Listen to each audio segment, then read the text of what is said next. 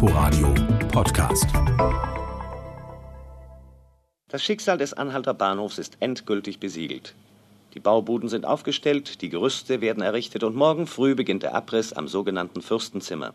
Die Ruine kann nicht gesprengt werden, sondern muss Stein für Stein abgetragen werden, weil unter dem Bahnhof die S-Bahn entlang fährt. Da ähneln sich Ost- und West-Berlin in den späten 50er Jahren. Das Alte soll weg und Platz schaffen für Modernes. Denkmalschutz hin oder her. Aber dann bleibt doch manches stehen, weil kein Geld da ist oder, wie am Anhalter Bahnhof, weil mehrere Abrissfirmen in Konkurs geraten. Mein Name ist Harald Asel. Willkommen zu Berlin Schicksalsjahre einer Stadt. Viermal vier Jahre zwischen Kriegsende und Mauerbau. Eine Chronik in Zusammenarbeit mit dem RBB Fernsehen. Heute die Jahre 1957 bis 60. Das Wettrennen der Systeme verlagert sich ins Weltall. Am 4. Oktober 1957 schickt die Sowjetunion den Satelliten Sputnik 1 für 92 Tage ins All. Und dazu hat wirklich jeder eine Meinung. Ja, wissen Sie, das hätte ich den Russen nicht zugetraut. Ich habe heute gerade in der Zeitung gelesen, auch, dass man in Zukunft einen neuen Satellit bauen will, der eventuell mit Versuchstieren starten soll. Also ich beneide diese Tiere an und für sich. Ich würde am liebsten gerne mitfahren, bloß die Sache erscheint mir doch ein bisschen noch riskant. Der erste künstliche Satellit in der Erdumlaufbahn, ein Triumph der sozialistischen Welt? Radioreporter befragen dazu auch angebliche Bayern auf dem Alexanderplatz. Ich, ich halte davon nichts. Wir bei Bayern, wir sowas, sowas, was, sowas Neues, sowas Hirnspinstes, gell, oder sowas, ja, sowas kennen wir ja nicht. Also, ich wusste nicht, was ich erwarten würde. Ich war sehr neugierig. Viktor Grossmann ist aus der amerikanischen Armee desertiert. Der 24-Jährige hatte als Mitglied der Kommunistischen Partei der USA Schwierigkeiten bekommen. Inzwischen hat er in Ostberlin geheiratet. Damals war über die Straße schon äh, fast war ein großes Gebiet von, äh, von Schrebergärten, äh, die gleich an Westberlin grenzten. Und es gab Gerüchte, dass manchmal solche wie ich geschnappt wurden. Heute verläuft hier die Zonengrenze mitten durch Gärten und Hinterhöfe. Gerade jetzt sind die Grenzpolizisten nicht zu sehen, doch bewachen sie diesen Weg meist äußerst genau damit nicht Menschen miteinander Kontakt aufnehmen, die Haus an Haus wohnen. Die Westberliner kamen bei uns einkaufen, ich so billig mit. Dann hat man das geändert. Man musste seinen Ausweis zeigen, so einen Bockwurst oder ein Eis zu kaufen. Was zwar ärgerlich war, aber die Leute haben das doch, glaube ich, im Großen und Ganzen begrüßt, weil sonst hätten die Westen alles weggekauft. Donnerstagnachmittag, Viertel vier, Platz vor der Technischen Universität. Einige Gruppen von Studenten stehen zusammen. Im Mittelpunkt dieser Gruppen sind Vertreter der Humboldt-Universität. Oder von wo kommen Sie bitte? Ja, ich bin von der Humboldt-Universität und ich bin hier, um Wahlpropaganda zu treiben für die Sozialistische Einheitspartei. An dem Geräusch der Schüsse hören Sie selbst, dass sich hier inzwischen einiges ereignet hat und dass sich aufs Neue ein Kampf entwickelt. Es ist tatsächlich so, dass der Gegner restlos eingekreist ist. An jeder Straßenecke steht ein Panzerspähwagen, hat die Straße die Fenster unter Feuer. Dies ist nur eine Übung von paramilitärischen Betriebskampfgruppen der DDR. Doch für viele Westberliner weckt sie Ängste, eines Tages vom Osten überrollt zu werden. Erholung finden sie dagegen beim Motorsport, der allerdings auch gefährlich ist nicht zuletzt wegen der steilen Nordkurve der Avus. Gleichmäßig wie ein Uhrwerk jagt der Spitzenreiter im ersten Lauf der Formel-2-Rennwagen auf der Avus über die 8,3 Kilometer lange Rennstrecke. Es ist der junge Amerikaner Marston Gregory auf dem Porsche Mittellenker. Überlegen behauptet er sich vor dem klein gewordenen Feld der englischen Verfolger, die jetzt, nachdem Gregory schon lange die Haupttribüne passiert hat, erst die Nordkurve anschneiden. Da kommen die drei. Berlin hatte ja immer so ein bisschen die Attitüde, ach, wir sind eine ganz großartige Stadt. Das war es nicht. Vera Tschechowa kommt aus einer Schauspielerfamilie. Nach ersten Filmauftritten spielt sie ab 1959 an der Freien Volksbühne in Wilmersdorf. Ihr wird eine Romanze mit Elvis Presley nachgesagt. Berlin hatte was ganz Eigenes. Es war nicht wie Rom oder London oder so eine Stadt. Nein. Berlin hatte Narben. Und das merkte man überall. Unterm Funkturm war's, wo wir uns fanden. und am Wahnsee, wo wir uns geküsst. Hand in Hand haben wir am Zoo gestanden und gefühlt, wie schwer der Abschied ist. Kleines Mädchen aus Berlin, hab nur dich, nur dich im Sinn, hab nur dich. Es war altbacken, es war spießig. Gucken Sie doch mal Reklamen aus der Zeit an. Du lieber Gott, da steht wirklich die brave Hausfrau vor ihrer Miele oder Bauknecht oder wie immer die Dinger heißen. Sagt, oh, das ist meine schöne neue Spülmaschine. Das war ein Ereignis. Und dann ist in dieser Wohnung ganz interessant, wie das mit der Küche gemacht ist. An diese Küche schließt sich an eine kleine Nische, die mit einer Schiebetür abschließbar ist, in der man äh, zum Essen sich hinsetzen wird. Da ist also der Tisch mit vier Stühlen. Da hat die Hausfrau keinen langen Weg, um das Gekochte an den Tisch zu bringen. Ein neuer Stadtteil entsteht in direkter weltanschaulicher Konkurrenz zur Ostberliner Stalinallee, das Hansaviertel im Bezirk Tiergarten. Die Stars der Architekturmoderne präsentieren bei der Interbau 57 einen neuen Lebensstil. Selbst bin ich Berliner, geborener Berliner und habe bisher immer in uralten Wohnungen gewohnt. Mit großen Berliner Zimmern, dunklen Höfen und so weiter.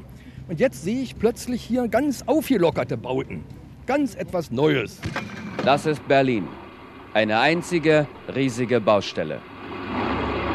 Dieses Haus ist eine Symbolik der Kultur und des Friedens. Unmittelbar an der Spree, in Sichtweite der Sektorengrenze, liegt die neue Kongresshalle, liebevoll Schwangere Auster genannt. Ernst Lemmer ist zwar Bundespostminister, aber als Berliner Abgeordneter im Bonner Bundestag geeignet, die Verbundenheit mit den USA hervorzuheben. Schließlich wurde der Bau von dort finanziert. Mir liegt in dieser Stunde daran, Ihnen zu sagen, dass hier über den Trümmern einer sehr jungen Vergangenheit aus amerikanischer und deutscher Initiative gemeinsam ein Moment hervorgegangen ist, das sinnfällig die grundlegende Wandlung zum Ausdruck bringt, die sich in dem Verhältnis Deutschlands zu den Vereinigten Staaten vollzogen hat. Morgen wird der 500.000. Besucher auf der internationalen Bauausstellung erwartet. Und von morgen an wird man auch anfangen müssen, an anderer Stelle noch die Besucher zu zählen, nämlich am Corbusier-Haus draußen am Heilsberger Dreieck. Im Zeitalter der Verbreitung des Fernsehens in Deutschland ergibt sich eigentlich nirgendwo im Bundesgebiet und in West-Berlin eine besondere Notwendigkeit zum Neubau von Filmpalästen. Und doch muss man bei dem Kinoprojekt am Zoo eine Ausnahme machen. Hier in der neuen City Berlins fehlte bisher das repräsentative Uraufführungstheater. Und wir haben nicht schlecht gestaunt, welch ein wundervolles Bild die Deutschlandhalle bereits jetzt zu diesem Zeitpunkt bietet. Verschwunden sind die Trümmer und die Schuttmassen. Und obwohl noch keine Bestuhlung vorhanden ist, erkennt man doch sehr genau schon das Erdgeschoss, das Obergeschoss, den ersten und den zweiten Rang. Meine Oma war Portiersche. Ja, Portiersche heißt Portierfrau. Sie macht äh, das Haus sauber und äh, sie äh, kassierte Miete. Sie hatte ja keine Rente bekommen. Sie war Kriegerwitwe, aber sie hat den zu spät geheiratet. Das Schicksal von Renate Wittis Großmutter ist nicht selten im Nachkriegsberlin. Renate selbst lebt mit ihrer alleinerziehenden Mutter im hohen Norden, in Frohnau. Und sie ist es gewohnt, auch weite Strecken durch die Stadt mit der Bahn zurückzulegen. In Adlershof waren wir ja sehr viel, da hatte ja meine Mutter Freunde und da haben wir die Gans für Weihnachten schon bekommen und meine Mutter machte sich die um mit mehreren Tüchern, damit man denkt, sie ist wieder schwanger. Und dann sind wir Friedrichstraße, ich weiß jetzt nicht Treppe hoch oder Treppe runter, da waren jedenfalls zwei immer Fokus und beobachteten alles. Einer kam sofort angerannt und half meiner Mutter den Kinderwagen hoch und da fiel die Gans raus. Und der hob die auf, alle guckten und er legte sie meinem Bruder ans Fußende vom Kinderwagen. Ich bin in der 12. Klasse. Wir haben die Zeit der nationalsozialistischen Unterdrückung so gut wie überhaupt nicht durchgenommen. Wir sind bis zum Jahre 1918 gekommen der Lehrer hat uns mitgeteilt, was wir nicht schaffen, sollen wir in unseren Büchern nachlesen. Also Herr Sander hat erzählt, er hat von Kassett erzählt, von Judenvernichtung, was er selber erlebt hat, dass äh, aus seiner Klasse plötzlich welche nicht mehr da waren und dass er das alles nicht glaubt und dass er endlich darüber reden kann. Das war ihm wichtig. Ja, und den haben wir alle so ein bisschen, also wir haben ihn alle nicht so sehr gemocht. Er hatte so, so ein Trauer um sich. Die meisten Lehrer, die Renate Witti erlebt, gehören allerdings zu den Tätern oder den Mitläufern der NS-Zeit. Denen im Alltag zu begegnen, ist für die durch Verfolgung und Vernichtung klein gewordene Zahl der Juden in Berlin bitter. Der Neubau des Gemeindehauses in der Charlottenburger Fasanenstraße ist ein Signal für das Wiedererstehen jüdischen Lebens in der Stadt. Der Vorsitzende der jüdischen Gemeinde, Heinz Galinski, betont bei der Einweihung Ruinen der Vergangenheit.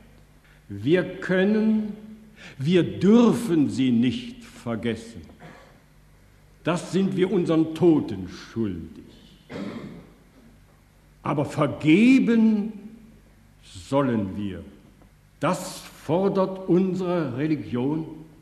Würden wir nicht vergeben, würden wir Hass mit Hass erwidern, so senken wir auf die Stufe unserer grimmigsten Feinde herab. Liebe Berlinerinnen und Berliner, liebe Freunde in der Zone, Ihnen allen dürfte aus den Berichten der Zeitungen und des Rundfunks bekannt sein, dass ich nach der auf mich gefallenen Wahl des Abgeordnetenhauses am 3. Oktober das Amt des regierenden Bürgermeisters von Berlin angetreten habe. Also gemocht haben wir Willy Brandt gar nicht. Ich schließe mich direkt ein. Seine nicht sehr angenehme Stimme.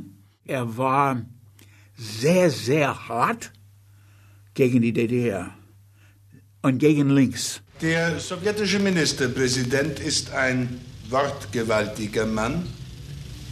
Er muss es sich aber gefallen lassen, dass man nicht nur den Klang, sondern auch den Sinn seiner Worte prüft. Wenn die Kastanien und der Flieder wieder blühen, ja, dann wird eine freie Stadt aus Westberlin, dann wird die Frontstadt freie Stadt, die keinen Krieg zu fürchten hat. Die Begleitmusik zur zweiten großen Berlin-Krise nach Blockade und Luftbrücke. Im November 1958 fordert der sowjetische Parteichef Nikita Khrushchev die Westalliierten in einem Ultimatum auf, aus Westberlin abzuziehen und die Stadt in eine selbstständige politische Einheit zu überführen. Andernfalls würden die Verbindungswege nach Westdeutschland der Kontrolle der DDR übertragen. Doch der Westen denkt gar nicht daran, den vorgeschobenen Posten im Kalten Krieg aufzugeben. Und nach wie vor verlassen viele DDR-Bürger ihr Land, indem sie die weniger scharf kontrollierten Innerberliner Übergänge nutzen. Ohne enge Verbindung mit der Bundesrepublik, würde Berlin schnell eine nur noch geduldete Kolonie der Sowjets werden. Ich weiß, ich musste mal bei meinem Vater, der in Schmargendorf wohnte, der ist ein, ein Fleischer gewesen, da sollte ich schnell was einkaufen. Und neben mir stand eine Frau, ich verstummte und guckte immer nur die Dame an, das war Ruth Brandt, voller Verehrung. Ich habe ganz vergessen, was ich kaufen wollte und sollte. Morgens verabschieden sich die beiden Söhne, Lars und Peter. Und es ist noch nicht so lange her, da fragte Peter, der Ältere, seinen Vater. Weißt du, ich weiß, was ein, so ein Bürgermeister ja? ist von so einem Bezirk Zehlendorf oder so, wo wir hier wohnen. Ich weiß aber nicht, was ein regierender Bürgermeister ist. Na, das werde ich dir gleich mal erklären, Peter, ja? Bereits seit Tagen stehen die fertigen Figuren der Quadriga im Hof der Friedenauer Bildgießerei Noack. Und die Berliner im Westen und im Osten fragen sich voller Ungeduld, wann endlich wird mit dem Aufbau der Gruppe auf dem Brandenburger Tor begonnen. Auch wenn das Klima zwischen den Weltmächten frostiger wird, es gibt auch noch gemeinsame Projekte der beiden Berliner Stadthälften. Die Wiedererrichtung der Schinkelschen Quadriga auf dem Dach des sanierten Brandenburger Tores gehört dazu. Dabei geht es nicht ohne westöstliche Verwerfungen ab, wie der Reporter im September 1958 feststellt. Ich kann von hier aus, von meinem Standpunkt, die Quadriga sehen. Das heißt, ich sehe die rechte Seite der Siegesgöttin, ihren rechten Arm. Und dieser rechte Arm der Siegesgöttin, der ist ja in diesen Tagen Stein oder nun besser Arm des Anstoßes. Wir wissen heute noch nicht genau, was einmal anstelle des Kranzes, des Eisernen Kreuzes und des Adlers sich an der Spitze dieses Speeres befinden wird. Und es ist so, dass wahrscheinlich die letzten Arbeiten nicht in den Händen der Bildgießerei Noack liegen werden. So wie es jetzt aussieht, wird es eine Ostberliner Firma wahrscheinlich übernehmen und damit entfällt die Garantie, die von der Bildgießerei Noack für das Bildwerk gegeben wurde. Garantien. Genau darum wird politisch in den nächsten Jahren immer wieder gerungen werden, wenn es um die Vier-Sektoren-Stadt geht. Spätestens mit dem Mauerbau 1961 ist klar, die jeweiligen Schutzmächte haben dabei oft nur ihre Stadthälfte im Blick. Die Menschen von Berlin müssen sich auf Dauer mit der Teilung arrangieren, auch wenn viele noch immer hoffen, dass sie nur kurz dauert. Berlin Schicksalsjahre einer Stadt. Aufbruch in eine neue Zeit. Von Harald Asel und Jens Lehmann. Sprecher Uwe Müller. Ein Info-Radio-Podcast in Kooperation mit dem RBB Fernsehen.